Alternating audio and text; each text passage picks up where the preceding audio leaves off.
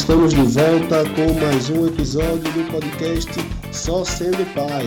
Esse espaço que a gente é, compartilha histórias de paternidade de pessoas que, que decidiram é, mudar a sua vida ou decidiram é, seguir e participar da, da paternidade, vivenciar de perto a sua paternidade. E hoje nós temos uma história bem bacana de um pai excelente, que tem uma história muito boa para a gente, que realmente vai é, tocar a minha vida e a sua vida tem muito para nos ensinar.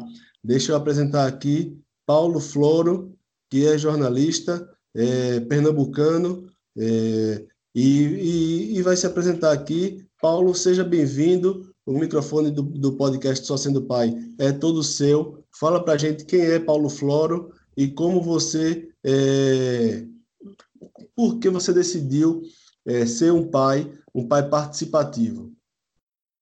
Bom, tudo bom, pessoal? Obrigado, é, Lélio, pelo convite. Eu fico muito feliz de, participar desse podcast.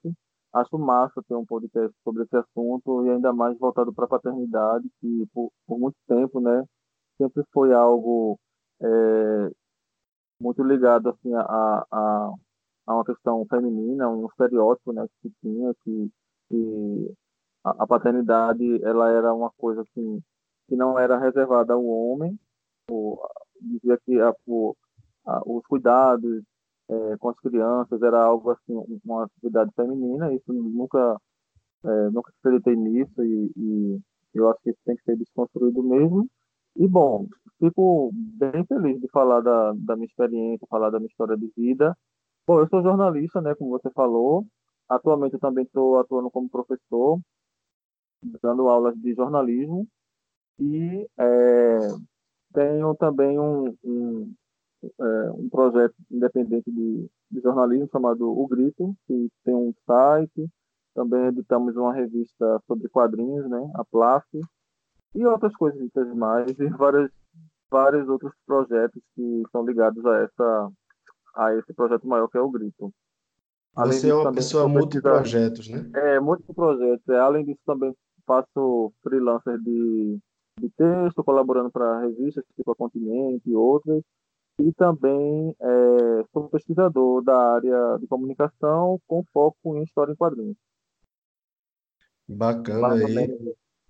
Para para respirar um pouco, porque é muita é, coisa que Paulo é, faz. Muita coisa. E ainda, ainda cuidar de duas meninas e, e por aí vai. E ainda tem isso, né? Cuidar de duas meninas. É conciliar todos esses projetos é, e cuidar da rotina de duas meninas que não é fácil, né, Paulo? É, é, você conta para a gente um pouco como é que tu consegue conciliar. As meninas vão para a escola, tu leva, tu pega depois e aí e aí tem então, todo o período da tarde também que tu dá uma atenção, né? Isso. É.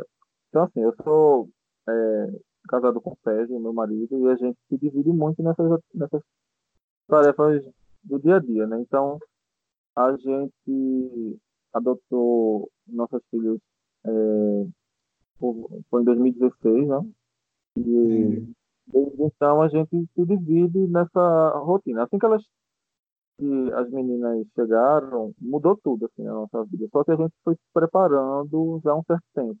Sim, é, eu, eu te é. conheço, eu lembro que a gente chegou a conversar e você estava prestes a fazer isso, né? E já tinha me falado, a gente se encontrou num evento, numa pauta, e aí você tinha contado que estava se preparando para ser pai e para fazer essa adoção, né? Foram as duas de uma vez só, Paulo? Foram as duas de uma vez só. A gente, é, e assim, só para é, um, um, breve resumo da, dessa questão da adoção no Brasil, que é o seguinte: você uhum. faz uma preparação de um é, uma, de um certo tempo assim para você poder fazer parte do cadastro nacional de adoção. E ele é um, um uma, uma, uma, uma, uma legislação que existe mais ou menos desde 2010 por aí. Então a partir desse, desse período todo mundo que quer adotar legalmente no Brasil precisa fazer uma é, seguir uma série de requisitos para poder fazer parte desse cadastro nacional esse cadastro nacional ele é organizado pelas varas da infância de cada município. Então, aqui no uhum. Recife, a vara da infância que cuida dessa habilitação para esse cadastro nacional. Então, você faz um, um, uma série de é, entrevistas lá no, na vara com psicólogos, assistentes sociais, faz um curso preparatório também. além da, da você junta documentos, né, assim, é de antecedentes, fala, é, junta vários documentos seus e depois de passado toda essa etapa, eles ainda fazem uma visita na sua casa para poder conhecer um pouco do seu contexto familiar, da sua então é uma preparação assim muito extensa, mas também por outro lado também muito organizada. Então no final disso tudo você é, é habilitado para o cadastro nacional de adoção. Então na verdade, a vara, a vara da infância, todas as varas no Brasil, elas estão, na verdade, em busca é, de famílias, não é em busca de crianças. A gente, não, muita gente que está de fora, que não conhece muito bem como funciona, parece assim que as pessoas se habilitam para adoção e vão atrás de crianças. Na verdade, é o oposto. Então, é, hum. a, a justiça está em busca de, de famílias para essas crianças. Então, depois que a gente é, depois que você é habilitado, aí você aguarda é, baseado no perfil que você escolhe, que você se, é, se, se cadastra lá, vai é, surgir uma criança dentro daquele seu perfil. Então a gente se preparou para logo de logo de cara adotar duas crianças. Então desde o início a gente já queria duas crianças. Então a gente hum. colocou no cadastro que queríamos duas crianças, que podia ser menino ou menino. Nesse cadastro você bota também é, questão de etnia e raça, que a gente também colocou indiferente por qualquer coisa, e também é, coloca a idade. Tem outros detalhes, mas assim, os principais são esses, então a gente é, pedimos é, para, ser, para sermos habilitados para crianças de 0 a 6 anos. Então a gente já queria, já sabia que tinha uma criança um pouquinho maior. Hum. E assim que nos habilitamos, esse, período todo assim, de entrevistas e, e tudo, e documentação, demorou mais ou menos um ano. Hum. Demorou um ano. E depois, ou seja, mais do que uma, uma gestação, né?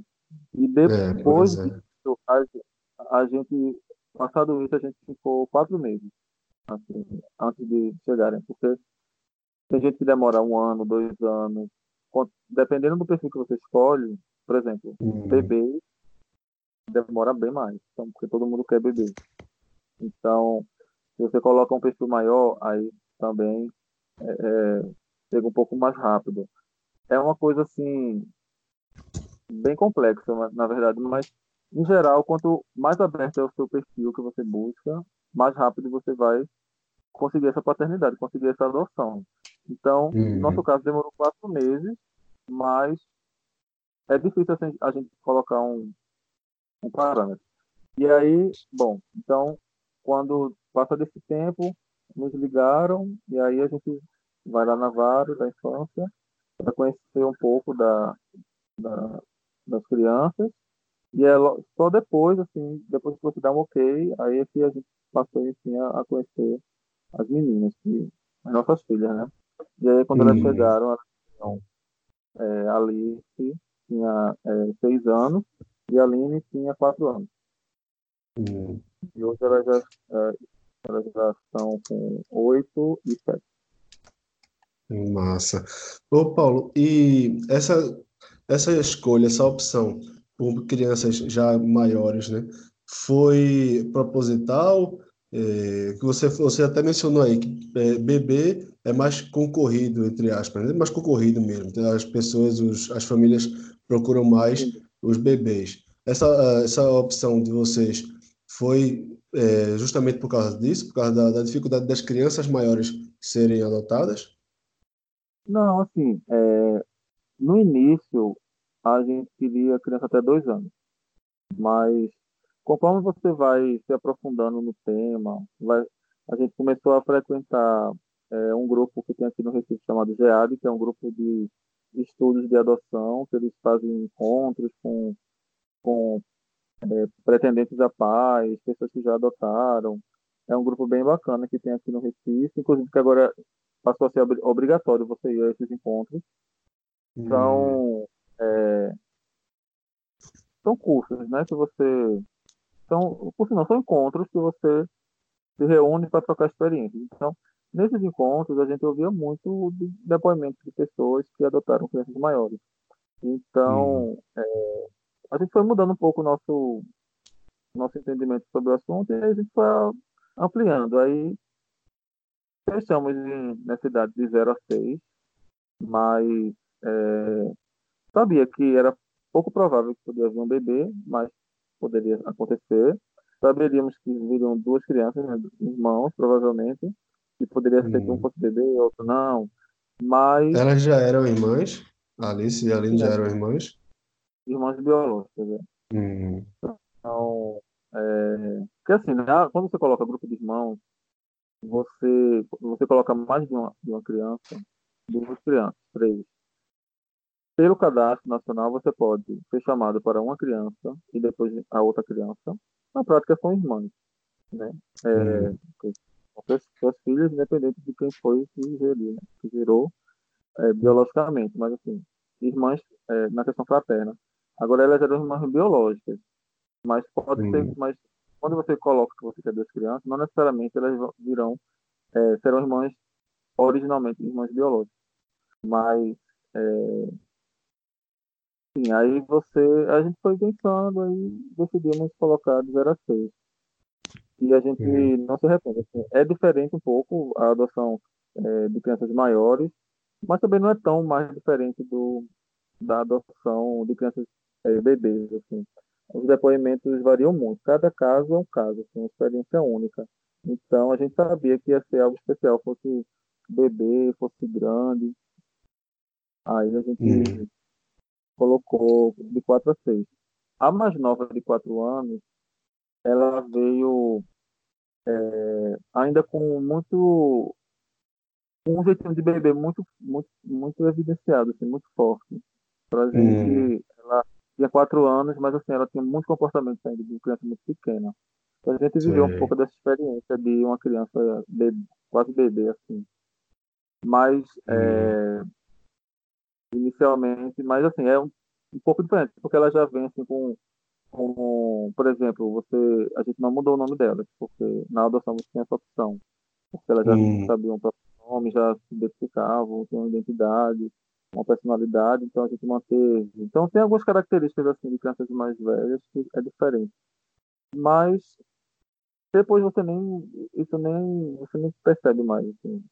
Criança adotar crianças mais velhas também é bem legal. Hum. Ô Paulo, é, eu não sei se é mito, eu imagino que seja, até porque você está provando aí. É, mas fala-se muito que a criança maior ela tem mais dificuldade de se adaptar, de fato tem algum fundamento porque ela já se acostumou com uma certa vida, né, com uma certa rotina. E aí elas tiveram dificuldade, principalmente a Alice, que, que era mais velha, tiveram dificuldades para se adaptar à rotina de vocês?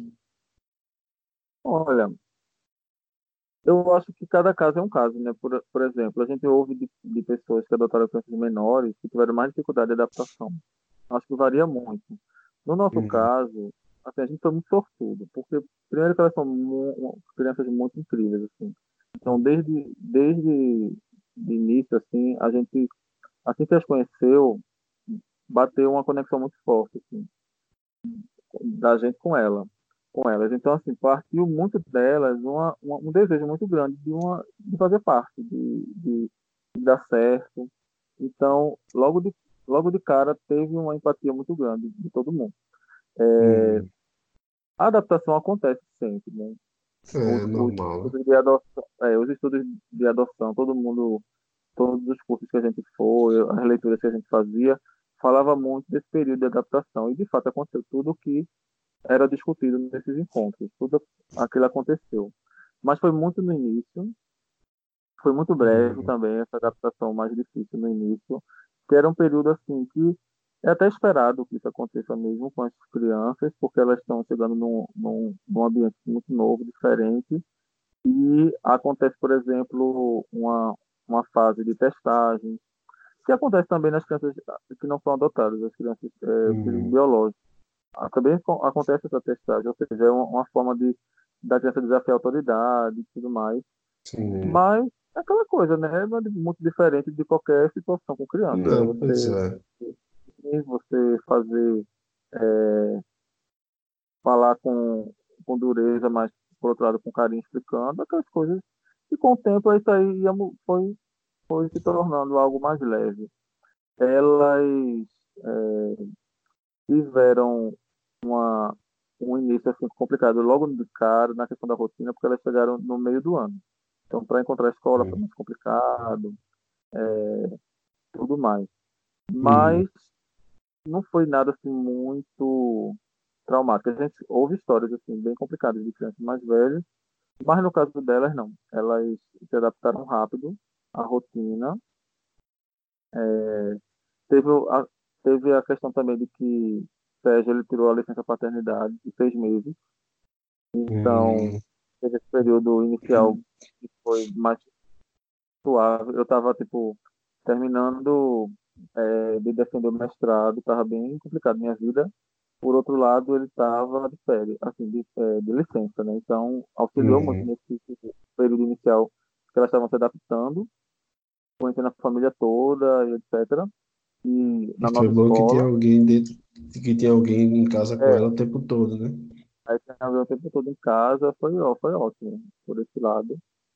E depois a gente. Aí depois, pronto, isso, isso é bem no início, foi assim, tipo, os primeiros meses, sabe? Sim. Depois parecia que era. Nem, ficou uma coisa mais leve. Uhum. Ô, ô, Paulo, e por conta da orientação sexual, do caso de- do, da família ser uma família homoafetiva, é, vocês tiveram dificuldade, enfrentaram barreiras por causa dessa questão no processo de adoção? Hum. Não, no processo de adoção não. Assim, aqui a vara, a gente não sabe de outros, outras comarcas, né? Mas Uhum. aqui na vara, na vara da infância do, do Recife, o pessoal é muito preparado. Eles são é, muito sensíveis a esse assunto. É, no, no, curso que a gente foi, tinha mais de um casal homoafetivo como pretendente a pai. Uhum. É, pela legislação, o casamento homoafetivo ele não é diferente de nenhum casamento, então não tem nem nenhuma brecha jurídica que diga que um casal de gays ou lésbicas possam não possam adotar uma criança. Então, a gente sabe que em outros países tem casa, teve casamento homoafetivo legalizado, porém não permitia adoção, teve algumas entradas. Uhum. Aqui não, aqui é que parou o casamento é, de qualquer tipo, casamento entre duas pessoas. Então, a gente não teve nenhuma questão em relação a isso. No, em relação à adoção em si, a gente é, foi, dito, foi nos dito que as crianças hoje em dia elas estão preparadas desde cedo, desde pequenas, para quando elas, elas, estão em acolhimentos, é, em casas de acolhida, casas instituições, né, de que elas podem ser adotadas por dois, dois homens, duas mulheres, um homem solteiro, uma mulher solteira. Então, isso é contado a elas de uma maneira assim mais leve para ir preparando as crianças. Né? No caso uhum. delas, elas, muito pequenas, para elas não era uma questão assim, tipo, a menor ela não entendia muito bem no início. Ela ficou é, um pouco em dúvidas, mas rapidamente também isso mudou. É, nunca teve assim delas elas ficarem é, achando algo estranho. Isso aí nunca aconteceu, assim, nunca foi trazido por elas. É, uhum. elas próprias criaram os nomes, é, como ia nos chamar, por exemplo, como não é papai e mamãe, né? Então, uhum. elas, mesmas, elas se criaram que um seria painho e outro, o outro seria papai. Então, elas, já, elas mesmas já é, escolheram os nomes, como me chamariam. É, uhum. E é isso aí nunca teve. Assim, a gente volta e meia se depara com coisas assim do dia a dia da, do mundo, mas cada vez menos, sabe? Nas escolas, por exemplo, nunca teve problema. Primeiro porque tem o fato também da gente estar tá numa escola um pouco mais assim, é, digamos.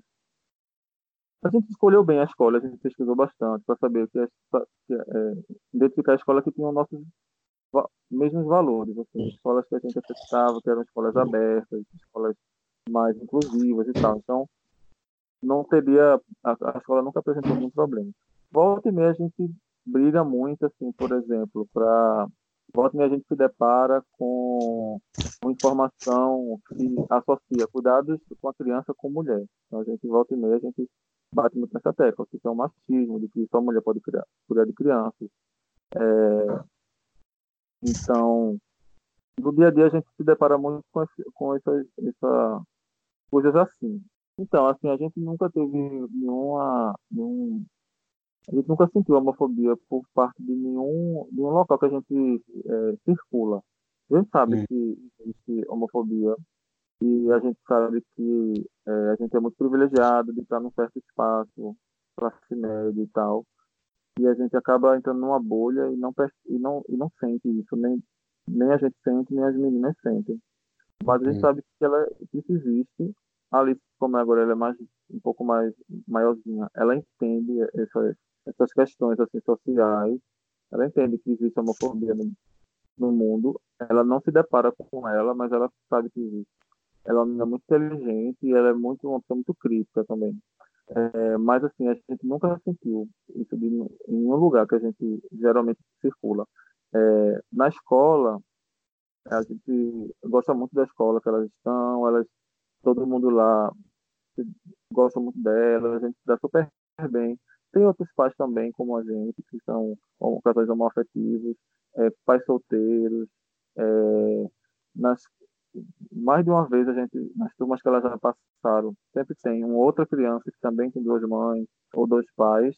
Então, a gente está vendo que isso está cada vez é mais comum. É, hum.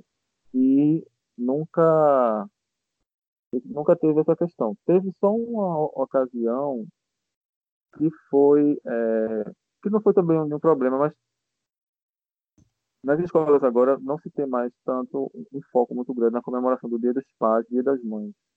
É, estão diminuindo, então, né? Então a gente teve um episódio não nessa escola que elas estão, mas assim, em outro momento em que é, aconteceu muito essa coisa do dia do pai, dia da mãe. Isso é muito chato. Primeiro porque é uma data não faz parte do, do imaginário nordestino, do, do, brasileiro, nada.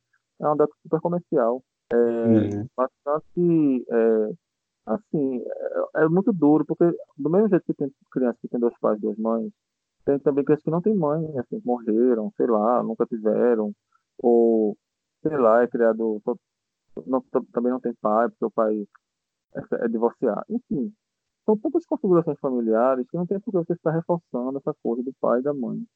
Essa coisa que essa família tradicional, que isso é uma realidade. Por mais que as pessoas é, E é só, é só um tipo de configuração dentre tantas é, outras, né? Tantas, e, e, assim, você. É, por mais que é, as pessoas queiram e, e, e é, tenham essa, essa, essa convicção homofóbica de que família tradicional brasileira é mãe e pai, elas vivem no mundo da fantasia. Esse mundo que elas querem não existe mais. Não tem. Não, se você olhar para for olhar com, com cuidado para a história, nunca existiu, né? Então, assim, sempre teve uhum. vários tipos de família. É, pais, avós criando, é, criando filho, vó e, e o pai, ou um pai solteiro. Então, assim, essa coisa do dia inclusive, da mãe... Inclusive, a maioria é, sem o pai, né? Sem nem, nenhuma figura paterna. São, a gente tem uma estatística aí de 5 milhões e meio de crianças, de pessoas que cresceram sem a presença do pai, sem nem o nome do pai no registro, né? Pois é. Então, tem, é, tem muito isso também. E é, hoje em dia as escolas estão reforçando o dia da família, ou seja, é aquele dia que ele é um, um dia para você celebrar a sua família com, do jeito que ela for. Com o avô, com o pai, com, é, com dois pais, duas mães. Então, nessas escolas sempre tem esse reforço do dia da família. A gente acha isso ótimo, mas é, bom, mas essa questão da homofobia nunca a gente nunca percebeu muito.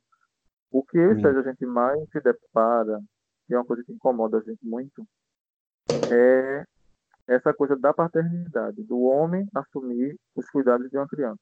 Isso, isso causa mais, perturba mais as pessoas do que o fato de serem dois homens cuidando das, das meninas. Por exemplo, é, você vai em muitos restaurantes, muitos cinemas, shoppings, não tem um banheiro familiar, um, um banheiro de, é, que você pode entrar com a criança, um banheiro de criança. Uhum. Sempre tem um banheiro masculino e feminino. E aí a gente somos pais de meninas. Então a gente não pode entrar no banheiro das mulheres. É. Porém, Complica. a nossa filha mais nova é muito novinha. Então ela precisa de uma assistência, a gente precisa ir no banheiro com ela, ficar esperando. Então é muito comum a gente ver as mulheres entrando com as crianças no banheiro delas e a gente não consegue, assim, é tipo, é tão simples você ter um terceiro banheiro de criança infantil com, com, uhum. com é, assento do tamanho de criança, essas coisas. Então, uhum. isso para a gente é muito chato. Então, ou então a gente vai num local que tem, sei lá, um, um, um espaço pra, de convivência que você pode ficar com as crianças lá. Sempre vai ter lá várias, várias coisas que são claramente comunicadas para as mulheres. É, o modo como as coisas estão dispostas, ou então assim, é, sempre vai ter um desenho de uma, de uma mulher cuidando das crianças, sempre vai estar as coisas uhum. mostrar sempre o feminino. Isso é um resquício de uma sociedade em que eram, eram as mulheres que cuidavam das crianças. Os pais eram apenas os provedores, tinham um certo distanciamento. Ter esse cuidado diário, do dia a dia. Só que agora, mesmo os casais heterossexuais, é, também não precisa ficar só a mulher cuidando. O homem e a mulher dividem igual. Aí, uhum. isso, quando a gente se depara com um episódio desse, a gente fica muito irritado. Tipo, é, ainda. Mas está mudando, assim, mas é, ainda você volta e meia, você se depara com isso. Aí é um saco. Porque na minha casa nunca teve isso. Assim, o, o meu pai sempre também, ele fazia comida, assim como minha mãe, cuidava de arrumar casa, tudo isso. Nunca foi assim uma divisão é, sexista, assim, uma divisão dos gêneros. Então todo mundo se ajudava. Que na Aí... verdade não era uma divisão, né? Essa, essa que tu estás tá retratando não é uma divisão, né?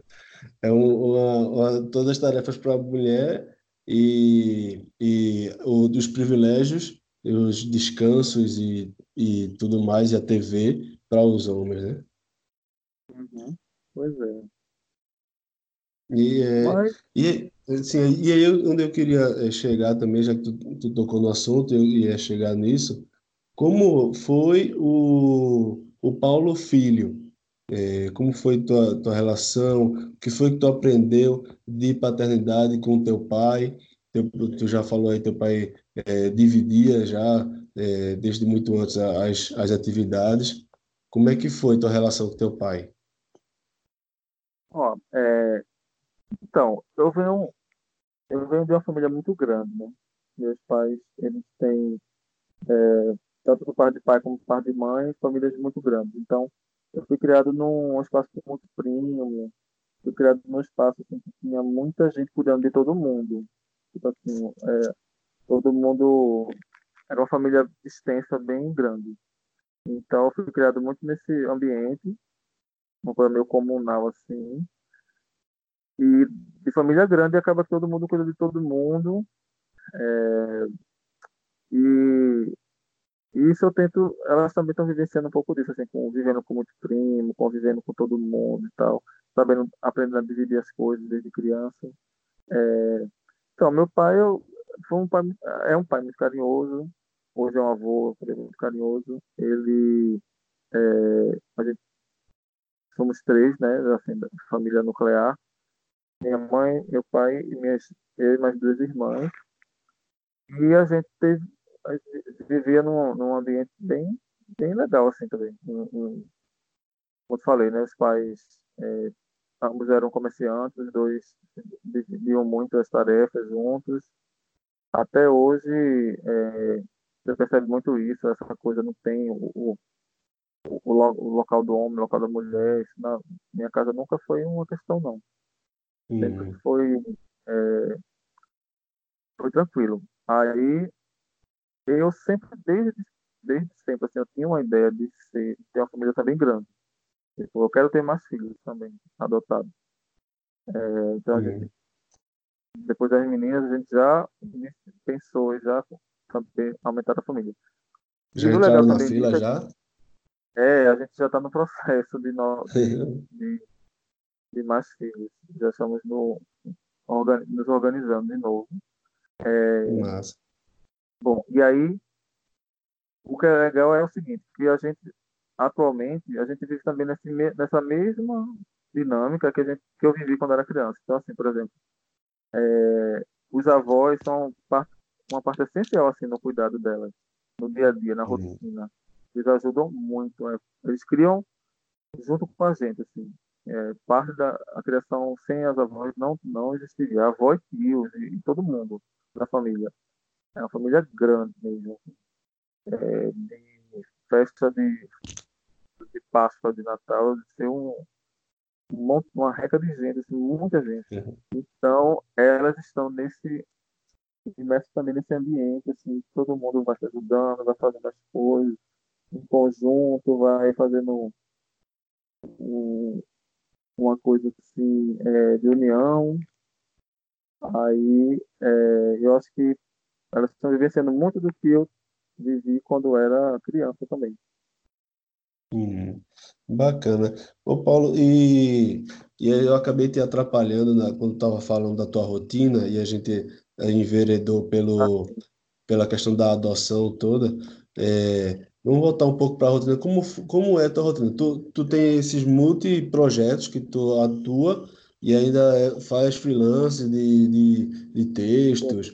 Tu atende também assessoria de imprensa, né? Faz, é, tem o trabalho também de assessoria de imprensa. E, e aí tu trabalha home office, tu sai para trabalhar. Como, como é, é que tu então. faz para dar conta de tudo isso e ainda de duas meninas? Pois é, então aí eu tenho. É, e ainda minha... procurando mais, né? Pois é, ainda arrumando e, não atrás de mais é, filhos. É, é, o seguinte, a gente, a gente trabalha numa ONG internacional, que tem uma sede aqui no Recife, e para completar essa complicação toda aí da vida, ele ainda viaja muito. Volta hum. tem que viajar, muitas vezes ele vai para o exterior, é, passa um período fora longo, as viagens assim, nunca são viagens assim curtas. Eu também faço muitas viagens, porém sempre muito curtas. Tipo, amanhã eu estou viajando novamente para um congresso aí, mas sempre rápido. As viagens dele muitas uhum. vezes são mais longas, aí, muitas vezes são, vão, são viagens para a África, para outros lugares. Então, é, tirando esses períodos de viagem, fora isso, ele tem um horário assim, mais tranquilo de trabalho, que é de 8. Assim, é horário comercial. Então, por uhum. causa disso, a gente se divide da seguinte maneira: as meninas estão na escola de manhã e eu dou aula de manhã. Então, a gente se organiza, se arruma e sai todos juntos o trabalho todo. À tarde, eu, eu, eu fico em casa, faço home office em casa. E à noite eu dou aula novamente, alguns dias. Eu dou aula de manhã e de hum. noite. E à tarde é o período de cuidar dela. Então, eu tenho as atividades da revista, né, que eu cuido da, de edição, só que eu não sou. Tem eu e mais algumas pessoas, mais três pessoas que cuidam dessa edição da revista. E da todos revista os projetos Grito, ligados, né? Revista o Grito. E todos os projetos ligados a ela, né? Sempre está acontecendo algum projeto que a gente é, venceu algum edital, ou então está em curso algum produto que a gente colocou em prática. Então a gente fica cuidando disso à tarde. E elas ficam é, aqui em casa esse período todo eu que fico cuidando delas, me dividindo entre trabalho e o cuidado com elas. Então a gente já tem uma rotina. Alguns dias na semana elas têm esporte, elas têm uma. Desde sempre a gente colocou elas nos esportes e elas têm uma vocação muito boa para esporte. A mais nova faz ginástica artística, já uhum. até competiu em tudo, já, já foi para competições. É, e a mais, mais velha joga futebol e vôlei. Mas tudo Nossa. aqui perto de casa. Uhum. Aí, alguns dias a gente sai, eu saio com elas para esses esportes. E nos outros dias a gente fica em casa, faz tarefa de casa, tudo. E eu também faço almoço para dar cuidar delas do almoço até a janta. Quando chega no final da tarde, Sérgio chega em casa. E aí ele assume. Ele cuida dela dessa parte de arrumar elas para dormir. E eu já, e nisso eu já estou no trabalho. Então, hum. fica meio dividido igualitariamente. Assim. A gente é, ele cuida mais dessa parte da noite e da manhãzinha cedo para arrumar elas e eu fico à tarde com elas. E a gente vai se dividindo. Cada semestre muda um pouco, né? Volta e meia sempre tem uma mudança de. de Porque tem as cargas horárias do teu trabalho, né? da, da faculdade, né? Que tu é, dá aula. E tem também os projetos novos do, da é. revista, é. né? Pois é, a faculdade sempre é aquela coisa, né? Cada semestre muda turma, tudo. É, mas, no geral, dá para conciliar. No fim de semana, eu tento não pegar muito pesado no trabalho, fico tentando mais focar na parte dos estudos, para também aproveitar mais tempo com elas. nas sextas-feiras, geralmente não dou aula à noite, a gente faz uma, uma noite do filme, a gente assiste um filme juntos, ela já meio que já é incorporada na rotina a esse momento. E no fim de semana, elas é, vão para a casa das avós. As avós, elas, assim, elas pedem muito. Quando tem um fim de semana que elas não vão, elas já ficam reclamando e tudo. elas são as primeiras netas das duas avós, né? Então, é. assim, já tira por aí o, o xodó que elas são, né? Elas são as avós, meu Deus do céu. Então, no fim de semana, as, as avós se dividem. Um dia passa uma tarde com uma e depois, é, no final do dia, no sábado, vai para casa da outra avó, dorme lá e fica lá o domingo todo. E elas amam. Né? Uhum. Elas, uhum. se, se pudesse, elas ficavam lá o tempo todo. E é nas férias também, de vó, né? Melhor do que de, é. melhor do que de pai, né? Pois é, a avó é ótimo, né? Que... Aí, é. nas, nas avós, elas ficam também nas férias, muitas vezes. Então, as avós, elas dão a gente essa, esse respiro, muitas vezes, dessa correria da rotina do dia a dia. E também, volta e meia, quando, por exemplo, nessas tardes, e eu preciso ir para reunião, ou trabalhar, ou fazer alguma coisa, ou viajar, também fico com elas. A gente não tem babá. A babá só a família uhum. mesmo. A gente nunca teve babá, na verdade. Porque uhum. tivemos a sorte de morar perto dos avós. É, o meu, os meus pais nem moram tão perto, mas assim, dá para ir de carro rápido. É, e volta e eles vêm para cá, ficam. Então, e é bem é, tranquilo. É, é, é, bacana essa questão da, de ter uma rede. Pois é, a rede de apoio ela é imprescindível. Assim. A, a gente tem, conta com a família toda, mas assim, a rede de apoio também se estende à, escola, aos amigos. Uhum. Então, assim, é, tem muitas vezes que a gente deixa, é, sai com, com as meninas, aí chama, chama os amigos que têm filhos também para sair. É bem, é bem legal. E para elas também é legal, porque elas vão sendo criadas com esse tipo, assim, elas são, quem acho que pela primeira vez, já percebe elas são muito receptivas, a, a, todo mundo percebe, assim, assim que conhece as meninas, que elas são muito hospitaleiras, elas gostam de estar com vários tipos de pessoas, de, de conviver com muita gente, aí isso também é legal. Hum. Mas, enfim, aí tem essa rotina. É cansativo, não vou dizer também que é tudo, ah, tudo de boas, é tudo tranquilo. Não, é corrido, muitas vezes é cansativo. Não, é puxado, nem, né? Nem sempre, é, nem sempre eu também volta e meia assim, como eu, como você, qualquer um de nós, tem hora que elas não acordam num dia bom, então tem dia que elas estão muito, muito entediadas, tem que estão muito nervosas, irritadas. É, e são dois então, temperamentos diferentes, né? Assim, então, de, de igual só a chegada em casa, mas aí é, temperamento e, e personalidade muito, totalmente diferentes também, né? Elas são muito diferentes, muito. A personalidade delas o que elas têm de parecido é que elas são muito carinhosas. É, tirando isso, o resto, elas são muito diferentes. Então, conciliar tudo isso é complicado, mas no geral a gente dá, tá dando conta. É, como eu, tra eu passo mais tempo com elas, né?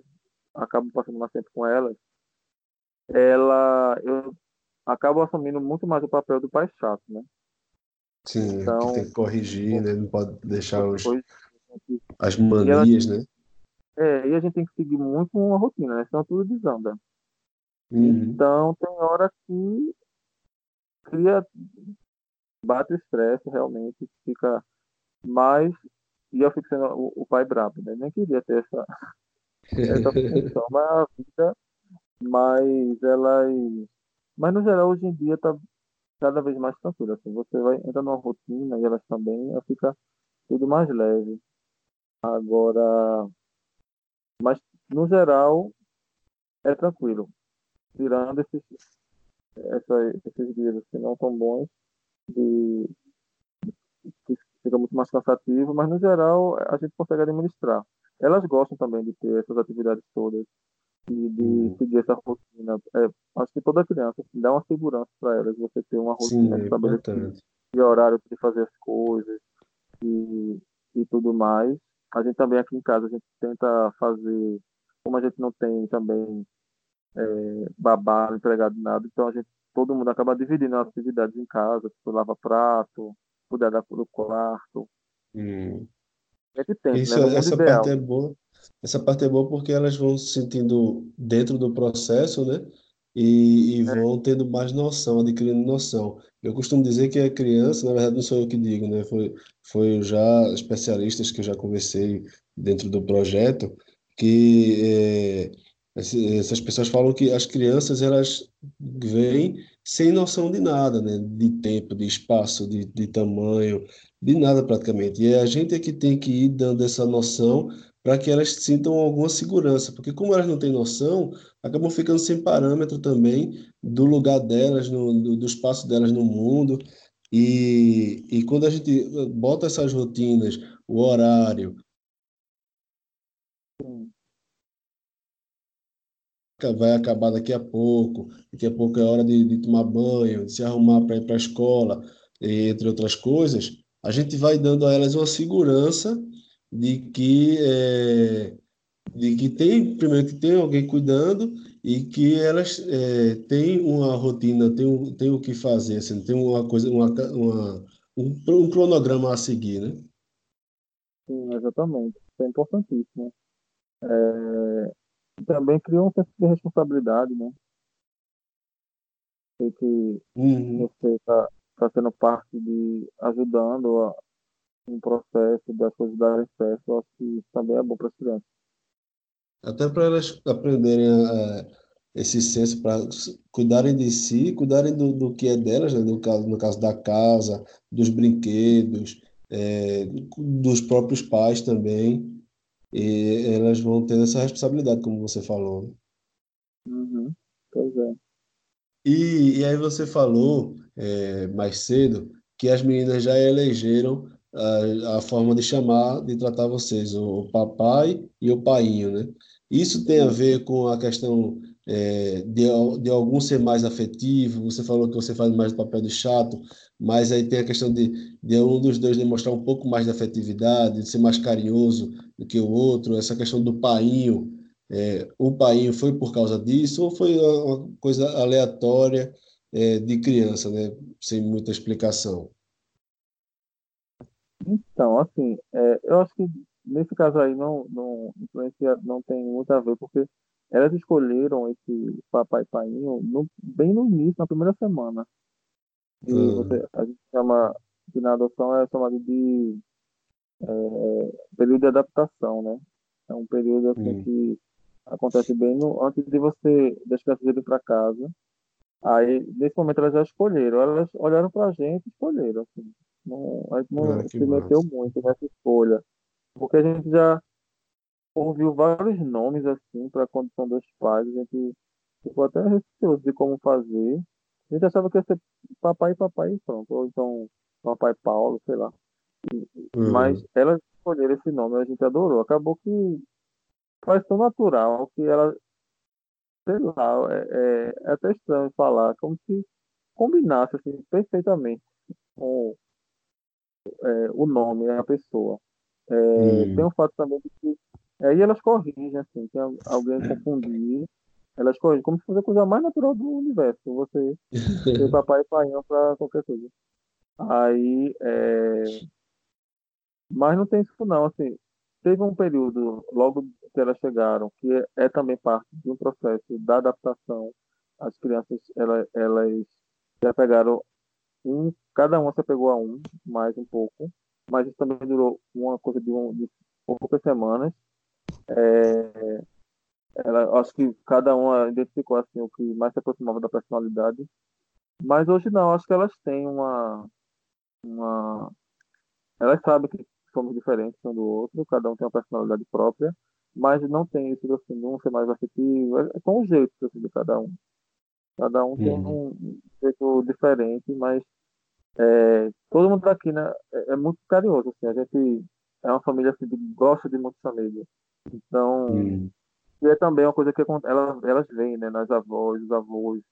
Quando a gente chega, aí eu beijo meu pai, ele também.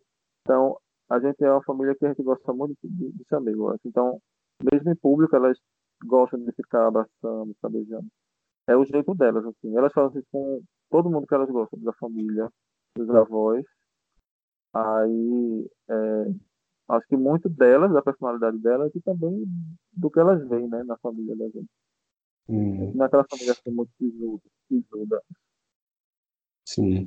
Ô Paulo, você falou aí que de, de um receio, de um, de, um, é, de quando de como elas iriam abordar, como, é, como elas iriam chamar vocês. É, aí me veio uma, uma pergunta aqui. Vocês tiveram algum outro medo da, é, quando elas percebessem é, da orientação de vocês, de ser uma família com dois pais, vocês tiveram esse medo do, do primeiro contato com elas? Rapaz, medo mesmo não, a gente estava muito ansioso. Eu acho que a gente estava muito curioso de saber como seria, mas eu acho que a gente ficou tão envolvido pelo processo que a gente não, não refletiu muito sobre isso, na questão da homoafetividade. É, a gente nunca teve um, um, medo, não, assim, medo mesmo não. A gente tinha curiosidade, tinha receio, tinha uma, uma ansiedade muito grande de saber como seria a questão da paternidade em si. Mas não um medo mesmo, assim. Eu acho que a gente tinha muita segurança da nossa enquanto família, mas e também porque a gente pensava assim, ah, se isso fugir, a gente vê como vai se desenrolar, mas nunca a gente parou para pensar muito nisso não. Uhum. E não, como a gente logo de cara, a gente se deu muito bem, né? Como eu falei, a, o gênio bateu, a gente não foi bom que esse, nunca, esse medo que nunca rolou mostrou-se infundado. Assim. Hum.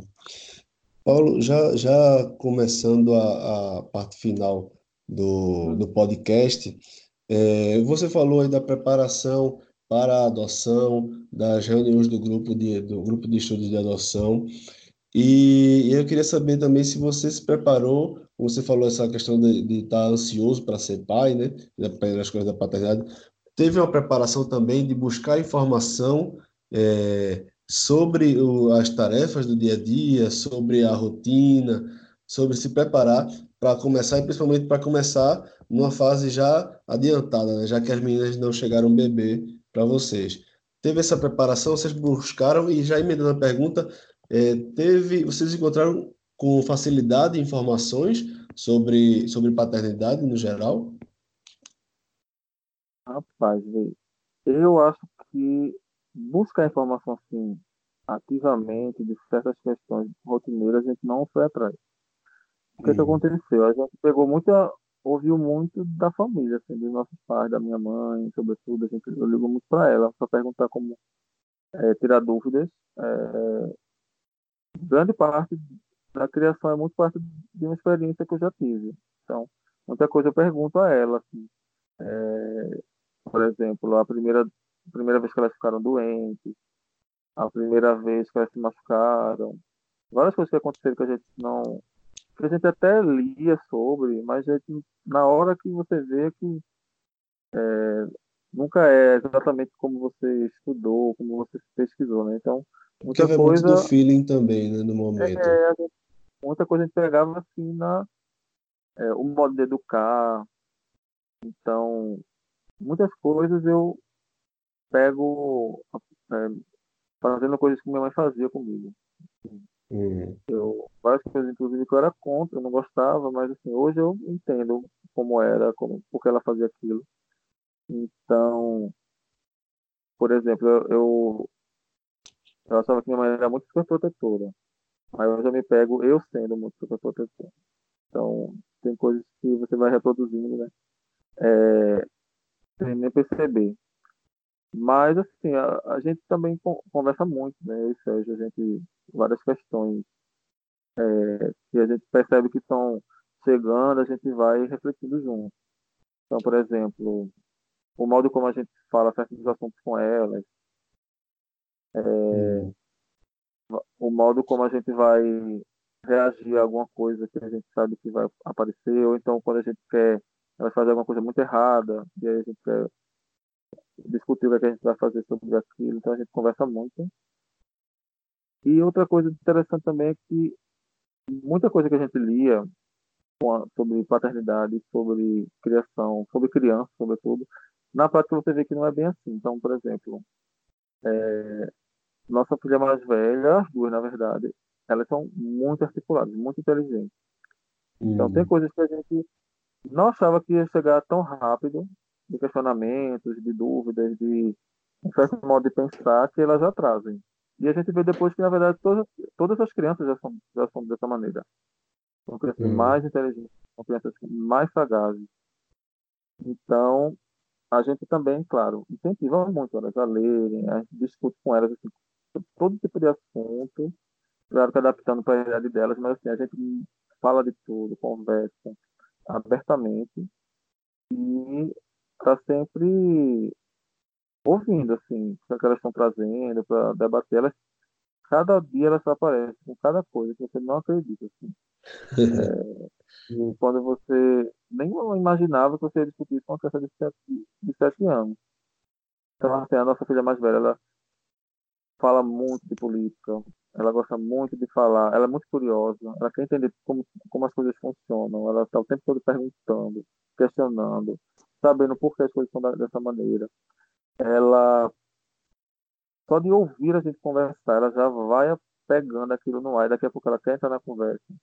Então, é, muita coisa que a gente se preparou, na prática, não se, não se concretizou. Assim, a gente teve que é, ir dançando conforme a música. Muita coisa na prática é outra. Por mais que a gente estude, é. pesquise, nada supera você vivenciar essa experiência de ser pai mesmo. É. Ô Paulo, e na minha, durante a, a minha gravidez, a minha preparação para ser pai, eu escutava muito que ser pai de menina era diferente de ser pai de menino. Até hoje eu ainda pergunto, escuto perguntas é, de como é ser pai de menina e tal. Eu costumo dizer que é a mesma coisa, a diferença é que é uma menina no lugar de um menino. É, assim, não tem o que fazer diferente. Né? Assim, e tem, que é a questão do, de, de educar ela, no caso de Clarice, empoderada, né? Já de, para ela de pequena já, já crescer sabendo é, do, do lugar dela no mundo, para que ela não precise reconstruir isso durante a vida dela. É, no teu caso aí são duas meninas que, que já tem que trabalhar isso de pequena, né? E também até um dia há pouco tempo eu escrevi no, no Instagram, fiz um texto sobre essa umas amarras que a gente faz, nossa geração faz com relação às crianças. Sempre foi assim, desde pequeno que eu escuto algumas expressões tipo é, a, a sua filha vai, é, vai ser minha nora, ou é, quem tiver cabrita que prenda que meu bode está solto. É, algumas, algumas expressões que vão encaixotando as meninas e os meninos para serem namoradoras, namoradeiras, namoradores, é, e, e, já vão meio que é, direcionando, né? E, e, e não, não é bem assim. A gente precisa primeiro entender se, assim, primeiro dar liberdade, né, para eles crescerem, terem é, suas opções e serem donos de sua vida, né, fazerem suas decisões. Claro, com certeza. Não, isso é um saco, meu Deus do céu, isso é horrível. E, e elas são muito críticas a isso, assim, elas corrigem pessoas que falam coisas do tipo assim, machistas. A mais velha, ela se reconhece enquanto pessoa negra, ela é muito atenta a isso, a questões de racismo. Grande parte é uma educação que a gente dá a ela, e uhum. outra parte também é parte da personalidade dela. Ela percebe que certas coisas são injustas para as mulheres e também para os homens, ou e também para as pessoas negras. Então, ela é uma, uma criança assim, já muito é, empoderada. Mas o tempo todo, desde o início, antes mesmo dela chegar, a gente debatia muito sobre isso, né? sobre ser pai ou Sérgio, e a gente falava muito disso, assim, por exemplo, é, a gente tenta o máximo possível dar uma certa liberdade do modo dela se vestirem. Então, é uma questão que para a gente é muito importante. Claro que a gente não vai deixar, vai respeitar os traquejos, os traquejos sociais. Né? A gente não vai mandar ela de biquíni para uma festa de casamento, mas sempre que possível a gente vai dar essa liberdade dela se, se é, utilizarem uma roupa como elas se sentem mais confortáveis. Isso para a gente é uma questão muito importante. É, sempre que a gente fala de questões de namoro, de, de amor, essas coisas, sempre tentamos falar numa, numa coisa assim sem gênero, porque hum. você até tem essa como você falou, né? Ah, quando você ficar grande, você vai assim assim, vai namorar um, vai se casar com um homem, a gente deixa isso em aberto. a gente fala de uma maneira bem sutil, para você conhecer, ficar grande, conhecer uma pessoa, porque a gente não sabe até o momento. Então, é muito, muito pequena ainda para tratar desse assunto, uhum. para se identificar dessa maneira. E já para estar tá falando de namoro também, é muito cedo, né? É, Independente cedo, de, então, de, de, quem seja. Mas, a gente, mas o tempo todo a gente fala, aí volta e meia elas falam que sobre. Que criança volta e meia fala, né? Que vai. Ah, quando é. eu crescer eu vou ter um filho e tal. Então a gente também deixa isso em aberto para mostrar que você tem várias maneiras de ser pai. Pode adotar, pode ter filho é, de gravidez. É, isso, o tempo todo a gente fica reforçando. E hoje mais nem tanto, mas no início a gente volta e meia corrigia coisas assim, certas coisas de mulher, cabelo de mulher, roupa de mulher. A gente foi, foi desconstruindo nelas foi corrigindo, foi levantando questões. Ah, por que isso é de mulher? Qual o problema? Quem foi que decidiu isso? Então, hum. é, essa coisa de ser pai de menina é engraçado, porque eu amo ser pai de menina. Eu não sei se nem se, eu vou ter mais filhos e vão ser todas meninas, mas é muito legal ser pai de menina, eu gosto muito. É, ah, eu mas eu, saberia, eu adoro, mas não saberia dizer assim, é melhor ou pior, né? Até o momento, não sei. Mas, assim, o que é engraçado é que tenho, eu tenho duas meninas que são muito diferentes entre si. E nem uma nem a outra pode, pode dizer que, que 100% elas fazem coisas ditas de menina. Então, uhum. assim, a mais velha gosta muito de futebol, gosta muito de, de super-heróis, gosta de carro, gosta de coisas que sempre disseram que era de menino. A mais nova gosta mais de boneca e tudo. Porém, a mais velha também gosta de brincar de casinha, enfim, tem não tem uma coisa assim muito estrita, muito fechada. Aí eu hum. digo que isso não existe. Esse negócio é são os adultos que complicam. É, pois é, porque as crianças não têm nem noção disso aí, de nada, né? De nada disso aí. É, Paulo, é, nossa conversa está muito boa, muito bacana. A gente está tá trazendo bastante conteúdo aqui, mas eu vou guardar algum um outro momento para a gente conversar novamente. É, Com certeza, pode por, contar comigo. Porque realmente é um conteúdo muito rico, a gente tem muita coisa para aprender é, com você, com as duas meninas, é, com, com os novos que vão chegar, e a gente vai acompanhar é, essa, esse processo também contigo. É, e sempre que tiver ah. alguma novidade e, e, você quiser compartilhar também, o canal, o projeto Só Sendo Pai também está à sua disposição. É, a gente atua, é, só relembrando para você, para os ouvintes, a gente atua tanto no podcast que está disponível no Deezer e no Spotify, é, chamado Só Sendo Pai, só buscar lá e além do Instagram, só sendo pai, tudo junto. Lá no Instagram a gente tem, tem lives, tem conteúdo em vídeo e, e também tem, tem conteúdo no feed, né, com fotos e, e alguns textos também. E tem o blog, tem a página só pai.com.br, onde lá eu faço algumas entrevistas também com, com especialistas Trago também artigos, nesse caso aí artigos mais densos, e aí também trago é, material de, de, pesquisas que eu encontro pela internet que, que vale a pena repercutir sobre o universo infantil, o universo da, da paternidade, é, tudo para trazer, é, compartilhar experiências, trazer informação para mostrar que a gente pode ser, ser pai é, participativo, a gente pode participar da vida das nossas crianças de uma forma melhor e mostrando os benefícios tanto para as crianças quanto para nós pais também, porque primeiro que a criança ela, ela tem mais um é, estímulo né, de aprendizado quando tem mais gente participando da, do desenvolvimento dela e, e, e, também o ganho que nós nós pais temos quando participamos de, dessa que é, eu já ouvi falar e é verdade é, é uma das maiores, se não a maior experiência é, que a gente pode ter, que é participar do desenvolvimento de uma criança, do desenvolvimento de uma pessoa. a gente poder, é, inclusive, contribuir é, significativamente para esse desenvolvimento. É uma oportunidade gigantesca que a gente tem e muitas vezes a gente deixa passar porque a gente está mais preocupado com o trabalho, com a carreira, com o futebol, com um, um, bocado de coisa, um escambau, e a gente deixa de viver isso. E, então é, é uma coisa muito rica para a gente que a gente não pode deixar passar. Por isso, esse conteúdo todo que o projeto Só Sendo Pai traz é, e vai vir também aí eventos é, com conteúdos offline, eventos presenciais, para a gente trabalhar a experiência e mostrar na prática como, é, como são ricos os momentos que a gente tem é, junto das nossas crianças. Paulo, muito obrigado, brigadão. Obrigado. Desejo todo contar... o sucesso do mundo é, para você, toda a saúde do mundo para a família, para você, para Sérgio, para Alice, para Aline. E, e, valeu mesmo. Valeu, obrigado, Leris. Um abraço para vocês. Sucesso aí no projeto. E, e, pode contar com o espaço aqui, o espaço é todo de vocês.